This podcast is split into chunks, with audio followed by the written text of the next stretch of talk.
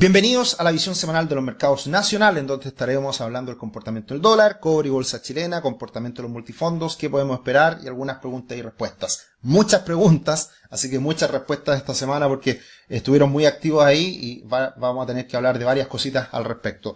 Pero, como siempre, agradecer de que estén cada domingo acompañándonos. Los invitamos a que vean la visión semanal de los mercados nacional y también la internacional y también que se suscriban a nuestras redes sociales como Twitter e Instagram en arroba cetricio o arroba somos también. Así que eh, sigan sumándose a esta comunidad con educación financiera de verdad. Muchas gracias siempre por estar ahí y por la buena onda de los mensajes, los me gusta y compartir esta información semana a semana. Lipsa cayó la última semana un 0,8%, corrección después de los grandes impulsos que había tenido previamente. El Standard Poor's 500 muy plano. El dólar, tanto en Chile como en Brasil, sin movimiento, un alza importante que después terminó siendo prácticamente anulada el día viernes en el dólar peso en Chile. El dólar index sigue subiendo un poquito más de un 1% y el cobre cae un 1,6. Y acá tenemos el gráfico del dólar peso en donde se sigue manteniendo esta estructura que sigue siendo bajista, un triángulo con implicancias bajistas, con un soporte muy bien definido en los 777, resistencias por ahí, por arriba muy fuerte, y ahí podemos ver la gran vela bajista del día viernes. Fue con poco volumen, pero de todas formas una gran caída un poco alejada del escenario internacional. Eso es llamativo, pero también deja entrever de que Chile sigue teniendo un buen comportamiento en lo más reciente. Así que creo que con eso nos tenemos que quedar. Obviamente estar mirando lo que pasa en los mercados internacionales, pero la resistencia, la fuerza vendedora que, que, se ha visto en el dólar peso en las últimas semanas sin duda es muy relevante. El dólar index sigue subiendo, todavía le queda potencial para ir a buscar los 105,70. Vamos a ver qué pasa esta semana, que va a estar bien movida. En Estados Unidos aumento el techo de la deuda, hablaremos de eso un poquito más adelante. Y también datos de empleo en Estados Unidos, muy importante. Así que vamos a ver qué tanto más puede subir el dólar, pero creo que en el corto plazo es un impulso previo a una posterior caída que, esperamos se dé. Y muy positiva la recuperación del cobre el día viernes, que precisamente eso fue un poco lo que arrastró al dólar en Chile. Fuerte recuperación del cobre y marca ese soporte importante que habíamos dicho en torno a 3,60, que era el 61,8% Fibonacci de toda la alza previa. Respeta ese soporte y viene la recuperación que debería mantenerse en los próximos días. Así que buenas noticias del cobre, ya lo peor pasó parece en el corto plazo, esperemos que así sea. Y de esa manera podría seguir impulsando el cobre, si es que se recupera y, sigue esta evolución positiva, al peso chileno y a la bolsa chilena. Como siempre, insistimos semana a semana, ingresen a www.patrimor.com y tu futuro puede comenzar hoy con la primera plataforma de planificación financiera de Chile. Créense una cuenta gratis, además obtendrán una gift card con 25 mil pesos para comprar cursos. Así que bienvenidos a nuestra comunidad, totalmente invitados para que se suscriban y de esa manera se beneficien por este regalito que tenemos. bolsa chilena venía muy bien las semanas anteriores después de romper los 5.400, 5.500 puntos y estamos viendo hoy día la corrección la caída posterior a este gran impulso. Pero debiera ser eso, debiera ser una corrección para encontrar ahora piso, soporte los 5.500, 5.400 puntos y de esa manera seguir subiendo, seguir en un panorama bastante positivo. La última semana tuvimos esta alza, siempre las plataformas de estadística a veces se, se enredan un poco con cambios que ven se ven en alguna acción. Acá está Itaú CL, que ahora vale 8.500 pesos, antes costaba 2 pesos, se hizo algo así como un contra split, entiendo, y por eso vale hoy día mucho más el precio de la acción, pero es lo mismo que teníamos antes, así que esa rentabilidad es, no existe. Eh, la TAM ha seguido subiendo en los últimos días, 5%, en el último mes ha subido un 27%, se ha estado recuperando, sin duda los últimos resultados fueron bien valorados por el mercado y ahí tenemos algunas alzas adicionales de otras empresas. Por el lado negativo también, esto no es correcto, Vapores cae en la última semana, pero no es así. Entregó un dividendo muy grande y después de la entrega de dividendo se recuperó mucho el precio de la acción, así que la verdad que le fue muy bien a, Vapores la última semana y eso también no, no es representativo en este gráfico. Sokimich sí cae un 7%, en el Chile cae también, Falabella, los resultados de la empresa del retail siguen siendo malitos, se espera que Ripley, después de la entrega de resultados el viernes, caiga la próxima semana. Así que sigue mostrando debilidad el retail chileno, que es bastante desafiante el escenario para toda esta empresa. Y si miramos el comportamiento de eh, la bolsa chilena con la de Brasil, hay un pequeño ajuste. Eh, la bolsa de Brasil sigue bien. Eh, la bolsa chilena cayó un poquito la última semana, lo que vimos anteriormente, así que eso va un poquito en línea con lo que debería ocurrir, que, al final Brasil siempre es el que manda en Sudamérica y, hay que esperar que Brasil se recupere para que la bolsa chilena realmente despegue. Pero de todas formas, en términos marginales y comparativos, la bolsa de Chile ha andado mejor que la de Brasil en el último tiempo. Y en cuanto a los multifondos, ya estamos casi cerrando el mes y un mes bastante plano. Si se dan cuenta, en mayo el fondo A ha subido un 0,4, el fondo C prácticamente nada, y el fondo E ha caído un 0,5 porque han subido mucho las tasas afuera y eso ha, impactado a la renta fija chilena. Eh, pero la verdad que todo sigue muy quieto, eh, todavía eh, sin poder materializar ganancias, todos los multifondos por un escenario internacional, nacional bastante complejo. Y bueno, y si a esto le sumamos la inflación, la verdad que todos los multifondos perdiendo plata hasta ahora. Pero, como hemos insistido, creemos que eh, debiera eh, comenzar una recuperación en cualquier momento y hay que estar ahí atento a, cuáles son esas señales que se pueden dar en los mercados. Lo más importante esta última semana fue este informe que entrega el Banco Central, la estabilidad financiera de Chile. Eh, recordemos que el Banco Central entrega cuatro reportes anuales que son los informes de política monetaria, los IPOM, y además dos informes de estabilidad financiera en donde se observan los, los riesgos que pueden estar presentes para la economía chilena. Y habló el Mesías, habló el Mesías de los mercados chilenos la última semana, también lo dije en el otro, en el otro informe, y hablando de la catástrofe que se viene en Chile y el mundo, que siempre lo ha dicho. Tranquilo. La verdad que el Banco Central siempre es muy prudente y toma esta decisión de aumentar los resguardos para la banca. ¿Ya? ¿Qué es lo que dice el Banco Central? Respecto a los mercados financieros. Las condiciones financieras se han deteriorado a nivel global y exhiben un grado de incertidumbre por sobre lo habitual respecto a su evolución futura. ¿En base a qué? A las quiebras de los bancos regionales en Estados Unidos. Ese es el factor importante que toma en consideración el Banco Central en Chile, evidentemente con algo de desfase. Esto pasó en marzo, estamos en mayo y el Banco Central toma esta decisión.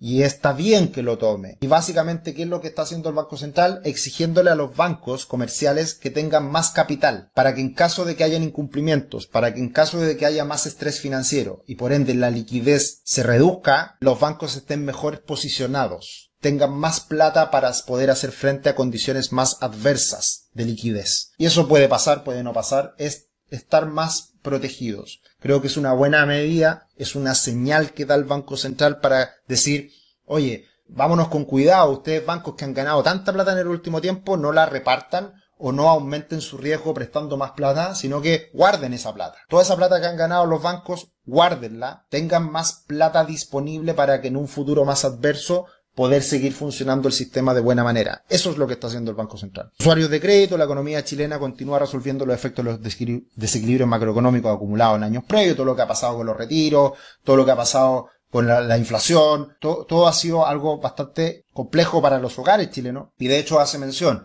la posición financiera de los hogares se ha estrechado, mostrando una tasa de ahorro negativa mientras las empresas han seguido reduciendo su endeudamiento tras su paso por la pandemia. O sea, habla acá bien crítico de que el nivel de destrucción patrimonial de los hogares ha sido algo así como eh, hemos vuelto hace 10 años atrás con todo lo que ha pasado en cuanto a inflación y los retiros del 10%. Así que eso es, parte de los riesgos y por lo tanto el Banco Central habla de que hay que reconstruir el ahorro eh, en Chile. De hecho, durante la pandemia, conclusiones finales, los agentes utilizaron sus ahorros y se endeudaron para enfrentar la mayor crisis de los últimos tiempos. Es crucial que continúe el proceso de recomposición de sus capacidades para enfrentar nuevos shocks. Hacia adelante resulta fundamental priorizar iniciativas que fomenten el ahorro y que fortalezcan la capacidad del sistema financiero para amortiguar eventos adversos. Esto es muy importante y se podría decir siempre, pero evidentemente lo que hemos vivido en los últimos años es importante tomarlo en consideración. El Banco Central está poniendo el punto en ese hecho para que de, esa manera podamos recuperar estos años perdidos por la destrucción patrimonial que hemos visto en el último, en los últimos tiempos, en los últimos años. Varias noticias se conocerán esta semana, tasa de desempleo, IMASEC, producción de cobre, producción manufacturera, así que hay que estar atento a las cifras. Todavía sigue debilidad en Chile. Vamos a ver cuándo empieza a cambiar eso. Veamos si es en este mes, en los meses de abril o todavía va a ser más tirado para el segundo semestre. Y hay muchas preguntas esta última semana, feliz de poder contestar más de alguna. Eh, Patricia, hola Sergio, muchas gracias por tu buena disposición. Puedes incluir en el análisis de la AFP el fondo B, lo agradecería mucho. ¿Por qué no, por qué no considero el fondo B y el D? Es porque son escalones. El A más riesgo, el C balanceado, el E más conservador. Básicamente el fondo B es una mezcla entre el A y el C. Y el fondo D es una mezcla entre el C y el E. Entonces me concentro en los extremos para simplificar el análisis.